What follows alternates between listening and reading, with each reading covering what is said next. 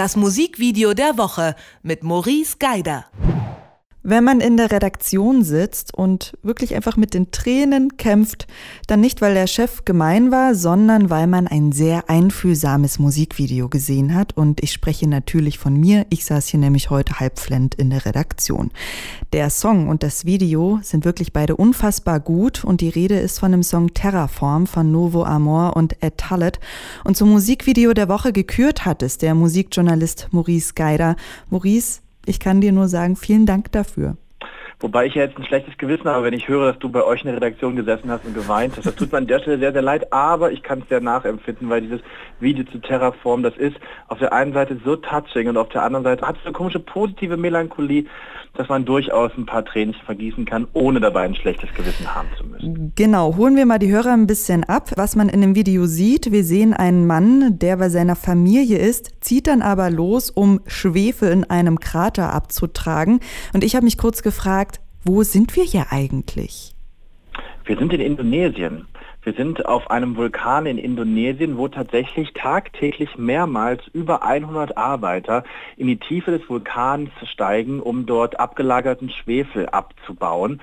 Und die tun das mit wirklich keinerlei technischen Equipment. Die machen das mit ihren bloßen Händen, einer Eisenstange und in Flipflops. Das muss man sich mal vorstellen. Und das unter Einsatz ihres Lebens und ihrer Gesundheit, um ihrer Familie und ihren Kindern ja eine bessere Zukunft zu ermöglichen. Das mhm. Ganze gibt es wirklich. Bass, so heißt derjenige, der dort begleitet wird durch den Regisseur.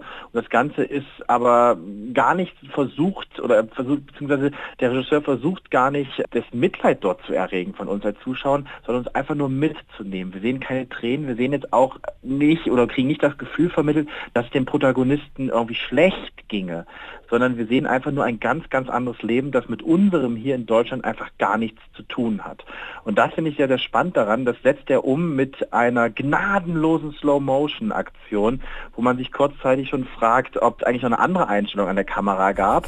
Aber das macht er ganz bewusst, weil er dadurch diese so komisch es klingt, durch diese Slow Motion so eine gewisse Nähe für uns herstellt, weil wir dadurch in die Lage gesetzt werden, beziehungsweise in der Lage sind, näher am Protagonisten zu sein, weil wir uns einfach die Zeit nehmen können, alles anzugucken. Wir sehen die Zustände, unter denen gearbeitet wird, wir können uns die Emotionen angucken. Das Ganze beginnt mit einem kleinen Special Effekt. Man sieht diesen Bass, diesen Minenarbeiter schwebend über dem Vulkan und man fragt sich erst, was ist da los? Im nächsten Umschnitt ist er bei der Familie. Der Regisseur nimmt sich wahnsinnig viel Zeit, um diese intime Atmosphäre der Familie in der Hütte zu zeigen, weil natürlich auch die Wohnungsumstände, unter denen dort gelebt wird, nicht die besten sind. Und dann gibt es hier einen Umschnitt und wir laufen die Abgründe, die 100 Meter hinein in diesen Kraterschlund. Und irgendwie wird man so ein bisschen erinnert an den letzten Familienurlaub der Freunde, die sich mal gewagt haben, bis nach Neuseeland zu fahren und dort irgendwelche Krater fotografiert haben. Nur dass diese Leute jeden Tag da reingehen und das mit wirklich wenig Mitteln mhm. tun. Und dazu diese sehr, sehr ruhigen Sounds, die ganz, ganz dolle reingehen bis ins Herz, das ist einfach wunderschön gemacht. Mhm. Und dann sieht man natürlich auch diesen gelben Schwefel und diese Schwefelwolken auch seine Augen von Bess, dem Arbeiter, die drehen ja dann so richtig. Ähm, das ist ja alles sehr, würde ich auch mal sagen, doch realistisch. Und dann sind aber immer diese Sequenzen da drin, die unrealistisch sind, nämlich die, du hast es schon erwähnt, wo der Vater so wie am Rande des Kraters schwebt. Er schwebt dann auch mit seiner Frau und seiner Tochter an dieser Stelle. Ich frage mich so ein bisschen, was für eine Symbolik dieses Bild haben soll. Was ich da hineininterpretiert habe, im Prinzip baut der Regisseur um diesen Darsteller, diesen Bass, so eine Art Heiligenschein auf. Also Jorik Dosi, so heißt der, äh, heißt der Regisseur, nimmt diese Familie als so eine Art Heiligenvorbild. Weil heutzutage Maschinen machen das für uns, keiner riskiert mehr was in Anführungsstrichen, die tun das und die tun das durchaus auch für uns, die auf der anderen Seite der Kugel günstig äh, Rohstoffe verbrauchen wollen. Und die tun das unter Einsatz ihres Lebens, der Gesundheit für die Familie. Und dieses Aufopfern quasi für andere, das machen die für 10 Dollar am Tag, mhm. laufen da zweimal in diesen Krater rein. Und dieses Aufopfern für andere, das wird so ein bisschen als was Heiliges dargestellt. Und das ist auch auffällig in der Wahl des Lichts in der Hütte. Es wird ganz viel mit so Sonnenreflexionen gearbeitet. Auch diese Slow-Mos, die über diesen Dschungel, da ist Dschungel um den Vulkan drumherum, diese Slow-Motion-Kameras, diese Flüge.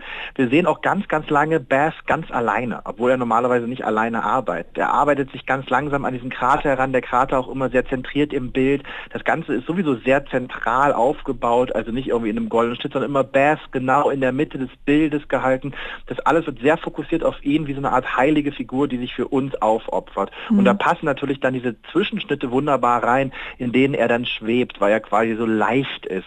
Und das finde ich schön, aber was an der Stelle unbedingt wichtig ist für alle Zuschauer, weil man verliert dann so ein bisschen, beziehungsweise die Kritik an der ganzen Geschichte geht so ein bisschen verloren zwischenzeitlich, weil es alles wunderschöne Bilder sind, grundsätzlich mit Drohnen gefilmt, so wunderschöne Bilder, dass man irgendwann vergisst, dass diese Menschen da ihr Leben riskieren. Dann gibt es den Abspann, wo das alles nochmal erzählt mhm. wird und auch erzählt wird, dass die Band übrigens Anteile der Einnahmen des Songs auch an die Arbeiter weitergeben wird.